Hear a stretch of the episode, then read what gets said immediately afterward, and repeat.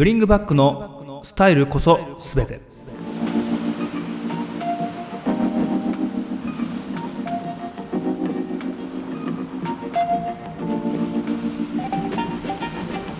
この番組は農業にエンターテイメントを小九郎の提供でお送りします。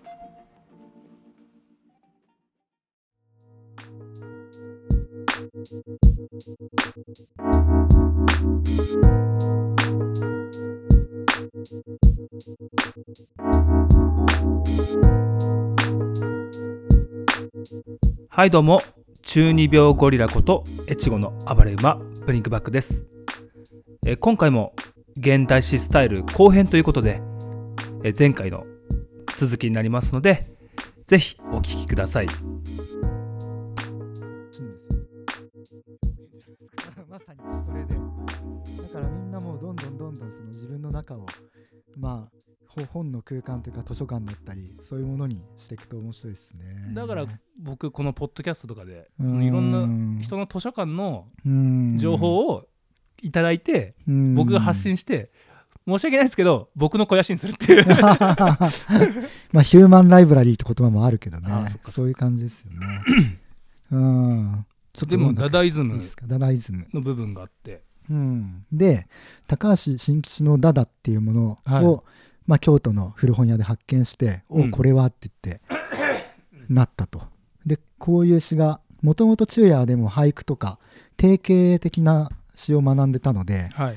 結構その習字がうまかったりとか、うん。結構その古い古典的なスタイルを先に子供時代に学んでるんですよ、ね。ベーシックはがっつりあるがっつりあるかなら余計驚いた。そのこやぶ破れかぶれみたいな、その今までの詩のスタイルからこうダダが入ってきてあるこうこういうこう決まりに即してない、決まりをルールを壊していくような、うんダダっていうものがにより驚いたんだと思う。はいはい。で一気にそのダダにまあ10代の子によくあるけどダダに染まってうん。一気にその自分をこうダダイスト昼夜としてあ名乗ってダダさんダダさんってあだ名がつくぐらいダダにかぶれ浸水しちゃったっていう、うん、だからダダさんってあだ名は結構ずっとあの若いい頃昼夜を知ってる人はダダさんって呼んでたんですよ。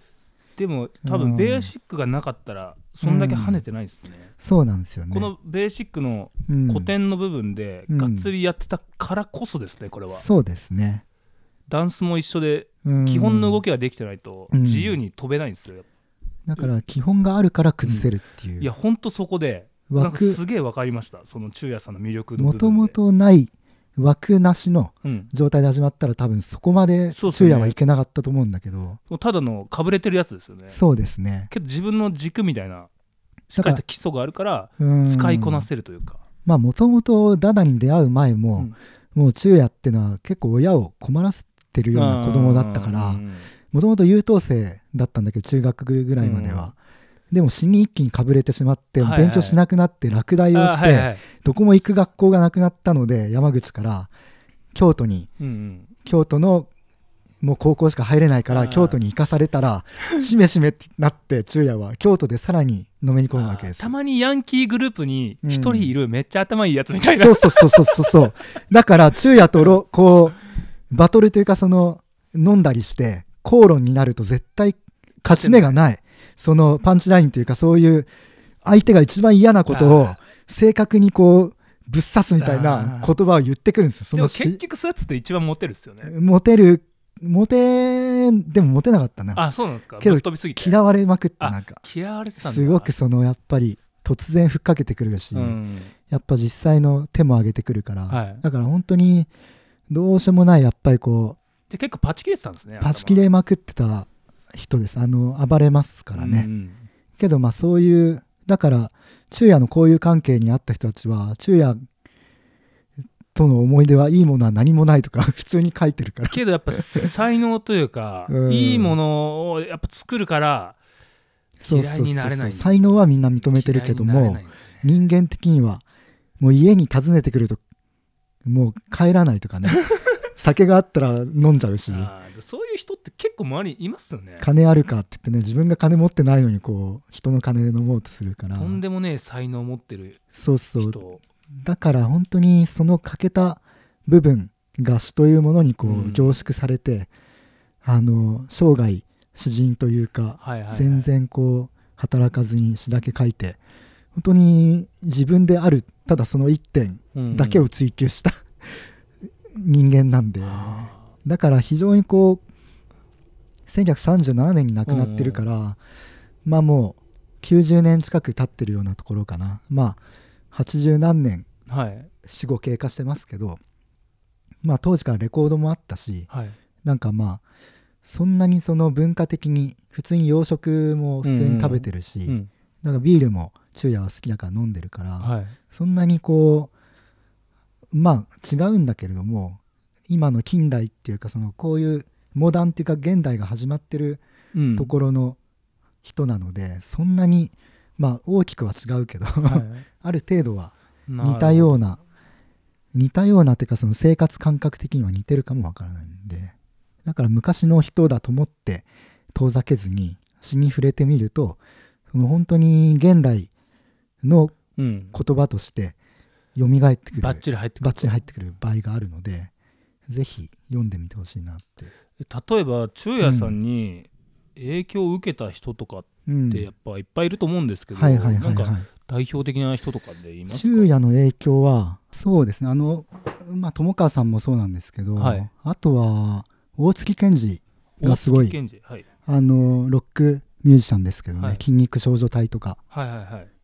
の大月健二は昼夜がすごい好きで。うんうん。でもともと中野とかのあの王権は実家が中野東京の中野の出身なので,、はい。で昼夜は高円寺とか中野辺りに住んでたうんうん。時代もあるので、そういうとこも含めてあの親近感があるのかはそれとやっぱそのあの大月健二の「グミチョコレートパイン」っていうあグミチョコレートパイン。青春小説があって、はいよく銀杏ボーイズのミネタとかがグミチョコどんな恋愛小説を読むよりもグミチョコを一回読んだ方がいいんだわーみたいな、そういうパンクの歌で叫んでるんだけどグミチョコレートパインですね。グミチョコレートパインもさっきのオナポートじゃないですけど、はいもう主人公高校生なんですけどひたすらオナニーにあっけくれながら俺はダメだなみたいな。でボンクラ青春悶々あーなんか物語なんですあよサブカル、ねうん、サブカルの日本の流れがちょっとこう分かってきましたね。だからダダイズムから始まり。そうそうそう。でもそこからだから俺はダメだなボンクラだなっていうのは昼夜の詩にもいっぱいあって、うんうん俺はもうダメだみたいな。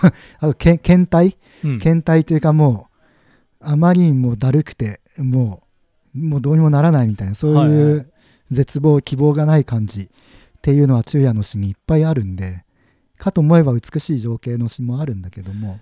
でも誰でも青春時代とかそれ思いますよね。うん。先が見えないというか。あ俺ってどうなっていくんだろう。うん。何がしたいんだろう。オナニーばっかしてるけど。みたいな。昼夜も散歩しながら俺はこんなことやってていいんだろうかみたいなことをよく思ったしその自分の恋人をね自分の友達の小林秀夫っていうはい。評論家に取られちゃうんで、それからああみたいな。俺はどうしてこんななったんだみたいな、うん。いや俺今年のねはい。夏ぐらいにめちゃくちゃそれがあってええ除草剤前きながら、はい。俺なんでこんなことしてんだろうってうん。死ぬほど思ってたんですね。でも嫌で嫌でしょうがなくて、うん。仕事がはあはあはあ。でこのやってる時間とかまあ一日中前ってわけですけど、うん。もっと俺のものを出せる場があるのになんでこんなことしてるんだってすげえ思っちゃったんですよ。今は そのうん。その解消するためにはい。あ自分で農業自分の家の農業を経営しようと思ってこう経営塾ってとこで通い始めて、うんでこう経営のやり方を学んでるんですけど、その中で本当に自分のやりたいこと何なんだっていうことをうん。突き詰めろってその先生に言われて。で何がしたいんやお前っていうことで僕はもっとエンターテインメントしたいんですってあ言ったら言ってた言ってたんですけどじゃあなんで農業やってんだって。うん確かにみたいな。でもうん。そのさっき中也さんの言ってたベーシックみたいなとこでうん。僕のベーシックは農業なんでうん。それがないと自分が自由にやりたいことができないってうんいうことが気づいたんですね。うん。だから多分今除草剤撒いてたとしてもその、うん。あこれの上にまた自由なことがあるからうん。できるなっていう意識には変わってきましたね、だからそのモヤモヤした気持ちっていうのは30ぐらいまでやっぱ最近までずっとあってうーん。今ちょっと晴れたんですけどでそのやっぱこのうんグミチョコでもそうですけどオナニーした後ってもう虚無感じゃないですか。だからそのなんていうかね虚無感というか人あなんか倍になりますよねオナニーした後って、だからなんていうかサブカうルん、はやっぱりミネタも言ってたけどオナニーやる人間じゃないと生み出せないものかもしれないですけどまあそれは違うかもわかんないけど。多分そうっすよ。なんかねモテてしまってはねあの多分こういうものも好きにならないだろうしあ確かにな。んかうん。そういうものを作ろうともそういう見返し見返してやろうみたいなそういう そういう気持ちは湧かないとは思うんですよね。そうですね。結局ね。うーん。あ、これだ、これだ。まあネタ、ネタバレ化しちゃうかもしれないんだけど、はいグミチョコレートパインはい、の中うに、ん、まあ主人公が、俺はダメだ、もうダメだ、みたいな感じになるうんうんとうん、空の果てに、はいこう、キラッと光るものがあって、近づいてくると、それ黒いマントなんですよ。はい黒いマントが、こう来て、すっぽり主人公のはい建造をこう包んで、うん。その内側に「お前はダメだもう死ね」とか言ってこう そういう自己嫌悪が書かれまくってるんですよ、シーンですねはい。それでそのシーンの後にというか黒いマントが出てくるってその「曇天」っていう詩が出てくるんですけど、はい。ある朝僕は空の中に黒い旗がはためくを見たっていう、うんうん。はたはたそれははためいていたが音は聞こえぬ高きがゆえにっていう、はい。あの初めでこう始まるんですけどこういうなんか何とも言えないこう不安感みたいなものをうん。昼夜は表現しててで自分がすごいなんかブラック企業に勤めた時代があってああそういう時に暗惨たる気持ちになった時にこれを読んだらあ今の俺の精神心まんまじゃないかと思ったし そういう常に結構現代社会でそう思ってる人めちゃくちゃ多いと思いますよだからこそその昼夜の詩というものが戦後読まれ続けてきたし時代によってそのこの詩の良さというかそういうものががちゃんとこうたくさんの人間によって 証明されてきたってことですよね。じゃあもう現代においてこそうん。中原中也さんの詩がもしかしたら必要なのかもしれないうてことっすかね。ん。っていうことも思うけどでもそうですね。僕も結構うん昔のこういう例えば中原さんとかうんそれこそアレン・ギンズバーグのはいはい言葉とかって、はい。そのまま今に、うん今の時代の方がもしかしたら合ってるかもしれないぐらいのうん物質的な幸せから解き放たれろみたいな、うんまあ精神主義的なところでもあるけれども。今ってそれこそうん。その物の価値がなくなってきているうん。中で、もう一回フックアップされる時かもしれないですよね、うん。物質的な価値からうん。精神的な価値へ今多分移ってるような気がするんですよ、高級車とか好きなやつ全然いないし、あ若い人たちも高価な腕時計とか買おうとしないじゃないですか、あそうですね。それ持ってて何になるのみたいな。だからその時代のうん。言葉たちっていうのがもしかしてその若い世代にはめちゃくちゃ響くんじゃねえってうん。すげえ思ってますね。まあそういうものをでも誰かがやっぱりある程度伝えな自分で発見していくのが本当はいいんだけれどはい。も、まあ、行かないですよね。そのサポートっていうか 行くとそこにあるっていう状態をやっぱ作りたいから古本屋っていうスタイルになってますけどね。そのそういうのもあるんですね。そういうのもあります。やっぱ高橋新吉の本をこう昼夜が手に取ったような感じでその次の段階に進むためのそういう表現者にとってだったりこれから表現したいみたいな人たちに何かのまあ自然に与えられたらなとは思うけど。いやでもそうだん。そういう考えだったら特に若い子はこの店に来てほしいっすわ聞いてうるん。いろんな文化が店に詰まってるんで。だからそのカルチャーというかその文化への窓っていうか一つ一つこう本が窓というかドア,、はいはい。ドアのつもりであハウルの動く城みたいな感じでこれを開ければあの世界これを開ければインドだったり そういうふうにこうんうん。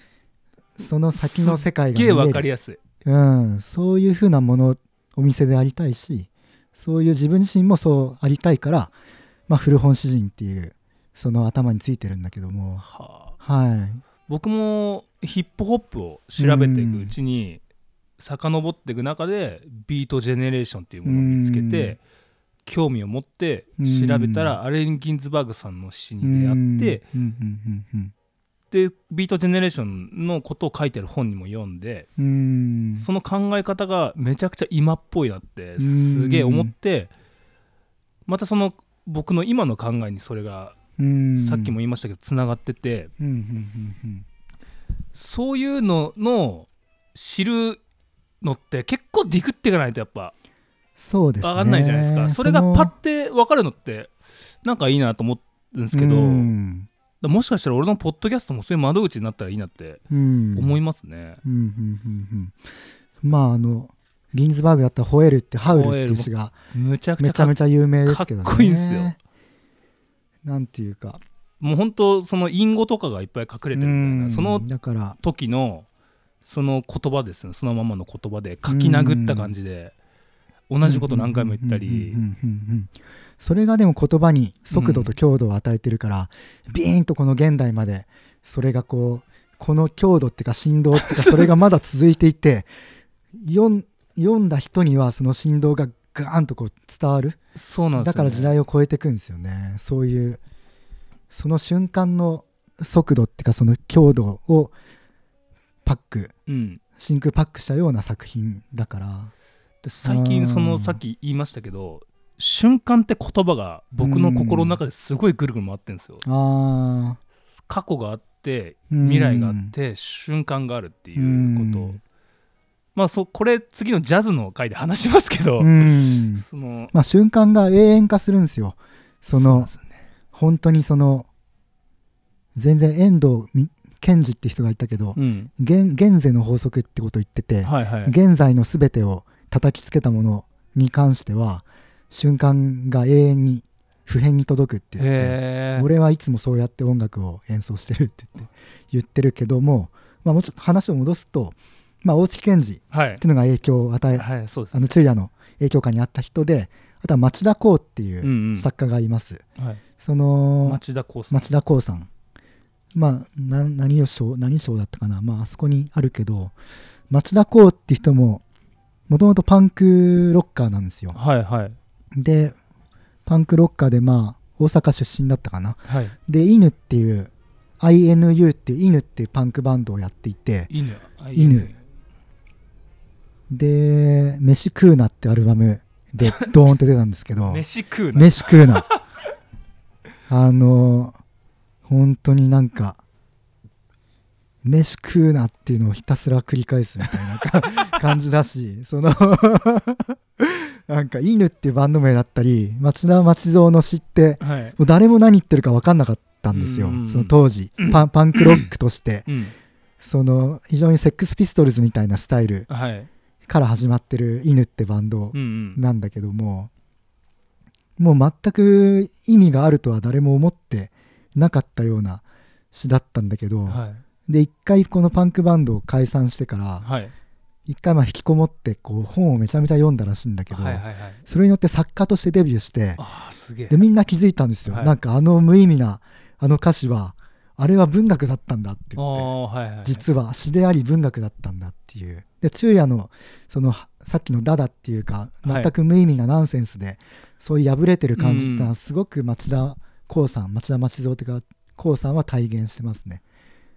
結構現代につながる人にかなり影響を与えてます影響を与えてますね。だからすぐにこうなんていうかもうどうでもええわいってこう 町田光はそのセリフで言うんだけどもはあ。どうでもいい感覚っていうかもう酒を飲んで寝るみたいな そういう。で結局そういうのに憧れますよね正直今も普通に働いて家族もいて子供も育ててますけどうんそういう生活ってのは憧れちゃうな本当に。うーん。まあね。まあでも町田光さんもちゃんと結婚して奥さんもあそうなんですね。わけだし結局か家庭人的なとこはあるからちゃんと俺も農家だけど米食うなって歌出そうかな。米食うな米食うなっつって飯食う飯ばっかり食いやがってみたいなそういう詩だから。そういうお前たちは飯食うなみたいな、そういう。まあ正確にそれを言うことがでもこできないんだけどれの年代って80年代ぐらいですか、80年代ぐらいですね。でその人たちがどう現代にうん。影響を与えていくんですかね、さらにというか現代的な影響か。でさっき言った銀杏ボーイズとかがっつうん。りそうじゃないですか、そうだと思います。あの犬がいてはい。スターリンっていうパンクバンドがいたりとか、はその後にまあブルーハーツだったりああそうなんですね。出てきたりとか、い。でその後にまあパンクバンドバンドブーム後にいろいろあって、銀杏ボーイズとかね、いろんなな今につながっていくんだと思います。あのねあんまりなんだっけクリープハイプとか、あ,、はいああいう風につながっうんていくんだろうなとは、で今僕らすごい追っかけてるアイドルがうん。楽器を持たないパンクバンド BiSH、BiSH ね。はい。まあ最近見てますよかなりサンプリングしてるじゃないですか。うん。いろんなロックの文化。でうん。も結構ここまでつながってきますね。戸川純さんっていうはい。パンク女性ね、戸川純、戸川純さんがいっぱいいる感覚がするなと BiSH 見てると。あのね僕の友達もそれはい。すごい言ってました、戸川純と Phew、Phew さんっていはい。うパンクロッカーの女性の人がいて、フューさんと戸川潤とかがいっぱいいるなみたいな。リンリンっていう子がいるんですけど、はい。それが戸川潤っぽいっていうのを僕の友達が言ってましたいやかっこいいなと思います。戸川潤さんって僕もよく知らないんですけど、うん。サブカル的にはかなり重要な人っていう、かなり。だから大月健二はい、と戸川潤って同同世代ぐらいだけど、あそうなんですね。本当に共演も結構してたしやっぱそのサブカル女王ですよねまさに。にでサブカル、まあ、キングというか王子みたいな存在ですよねその当時の王権とかは。戸川潤さんで女性ですか？女性ですね。でその前の世代にいるのが町田松蔵ですよねはいはいはい、はい、でそういう人たちを見見て触れ上がったってことがグミチョコレートパインに なるほど。出てすげえ。もう怖くて仕方がないみたいな。なんかもう絶対殺されるみたいな。でも本人はなんかそんなつもりはなくてっていう町田松蔵は。ただだからその人たちの元をたどると昼夜さんがいたり、うん。その下にダダイズムがあったり。さらにその前にも多分前にもいるんですけどフランスの詩人たちだったりダダイズムっていうその世界的な芸術運動的な、だからい意味だらけになった時代が多分あるんでしょうね。意味とこ確かに機能だったりとか。戸川潤さんって多分メインストリームじゃないじゃないですか、うん。でそこでブルーハーツはやっとすごいメインになったじゃないですか、うん。そこで多分混在したというか、うん。そのカルチャーが。うん。それまでこうこのダダイズムの時もそうですけど、うん古典的な詩の法則みたいな。うん。で今で言ったら正統派 j p o p みたいな。うん。今はもしかしたらこの境はないかもしれないですけど、うん。その80年代ぐらいまであったと思うんですよ。正統派の。はい。でそのサイドに戸川潤さんとかいて、今は多分ごっちゃっていうかごっちゃになそれがもう全部一緒っすよね、混在しているから。だからこそこのバックを振り返るってことはすげえ重要だと思ってるんですよ。うんいやでもそろそろまとめに入りますけど。まとめ入りますか、はい。まとまってない気がするけど。まとまりました。僕の中ではあまとまりましたか。まとまったいろいろもうちょっと補足をさせてもらうと、はい。影響の話を今したけど、うんまあ最後にあの昼夜に影響を与えた人っていうのはさっきの高橋真吉さんもいるけども、はい。富永太郎って人もいます。富永太郎はい、その人が昼夜にいろんなフランスの詩を教えてくれた京都時代に。メンターですね、メンターです。あの富永太郎自体も詩人ではい。詩を書いてたわけですけど、はい。だから今富永太郎の全集とかをこう読んでると昼夜がこれを後々発展させたんだなっていうのは結構いっぱい結構読み込まないと分かんないけれどもあったりとか、まあ、例えばこの恥の歌とかはい「オンとオンと」っていうこの頭でこのありますけどこれ完全にこう韻を踏んでるんですよね。オンとオンとって言ってこう。恥の歌この真ん中あ本当ですね、はい、オンとオンと。あトンボと踏んでますね。トンボだったりトンボだったりノンドだったりとか、うん。こういうこうだからおフランス語の詩を多分読んでるから韻っていうお前は泥だ終わってますね。いやかっけえな。最後びっくりマークつけたり濁らせ。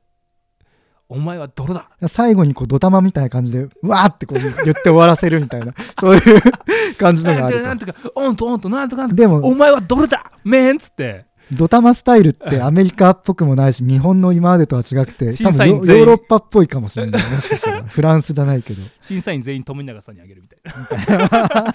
お前は泥だよかったね。うん、オンとオンとはフランス語で恥って意味なんですけどあそういうだから富永太郎がいて、まあ、影響を与えたのも大きかったしあとは宮沢賢治を、昼夜は宮沢賢治が無名の詩人で1000部だけ自自費出版で「春と修羅」っていうあの詩集を出して、うん。で童話を出してまあ2冊だけしか本出す出せずにこう亡くなってったわけだけど、まあ、あまりにも売れなかったから東京の露店で宮沢賢治の詩集がうん。投げ売りされてたんですよね、うんうん。それを何冊か買って仲間に配り配り歩くぐらい賢治に浸水したんですね。昼夜が。いや中也さんと宮沢賢治って結構同じ年同ほとんどあの同世代。あの明治の終わり頃に生まれてで昭和大正昭和で活躍したの人なので賢治の方が確か10歳ぐらい上なんですだけども、はいはいはだからお兄さん的な。全く面識も何もないけれども非常に賢治から受けた影響っていうのもあ。のすごくくさっきの「ユアン・ユオン」とかはい、ああいうその音の響きうん。オノマトペっていうんですけど、まあ、ダダダダダとかそういはいはいう意味もないような言葉をモーションとかそういう動きを言葉で表現するみたいな「うん。ユアン・ユオン」とかそういうものを使うっていうのは宮沢賢治の影響だっていうふうにこう言われていてだからそれはその多分そうなんですよね。賢治的な言い回しも富永太郎よりもさらにこはう。昼夜に与えた宮沢賢治の影響っていうのは大きくて詩人だからこそその、うんうん。分かるというかだから実は賢治も向こうの岩手の花巻はい。の大沢温泉が近くにあるところの出身で、うんうんあと父親からこう働けとかそういうこう なんか非常に関係性が悪かったりとか妹が賢治は亡くなったりするので、はい、で昼夜も弟亡くしてるんで、うん、そういうところも含めて似てるというにか似た、うん、人生背景というかそれをも持ちながらだからなんとなくそのそういう匂いを。じゃあもう現代史2トップぐらいのことは言ってもいいのかな？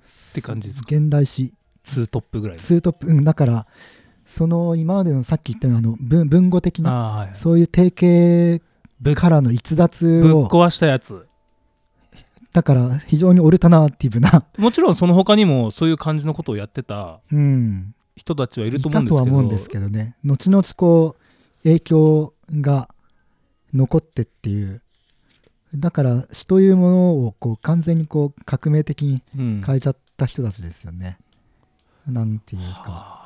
それが言いたかった、でもこの人たちがなかったらうん。今のもしかしたらパンク日本のパンクみたいのはなかったかもしれないいしってことじゃないですか。まあ、全てのその時代がつながってますからね、うん。結局その戦争が起きたからといって全てのものがこう消えたかと言えばそうではなくてちゃんとそのいろんなものはつながってるんですよね。でもし私たち僕はじゃあ銀杏ボーイズ好きですってなったら、うんこういうこと知ってけばあなるほどなってなるっすよね。でそれで銀杏ボーイズの聞こえ方もまた変わるかもしれ変ないのでわるっすよ。うわこいつも詩やんみたいな 詩だなみたいうんでまあちょっとあれだけどさっきのダダじゃないけど、な。はい原体験バイレンっていうあのー岩手のはい。そういう剣を持って踊る、まあ、そういう民族舞踏みたいのがはい。あってそれを詩にしたやつなんだけど「ダーダーダーダー」とかこういうあ本当だ。いきなりそういうその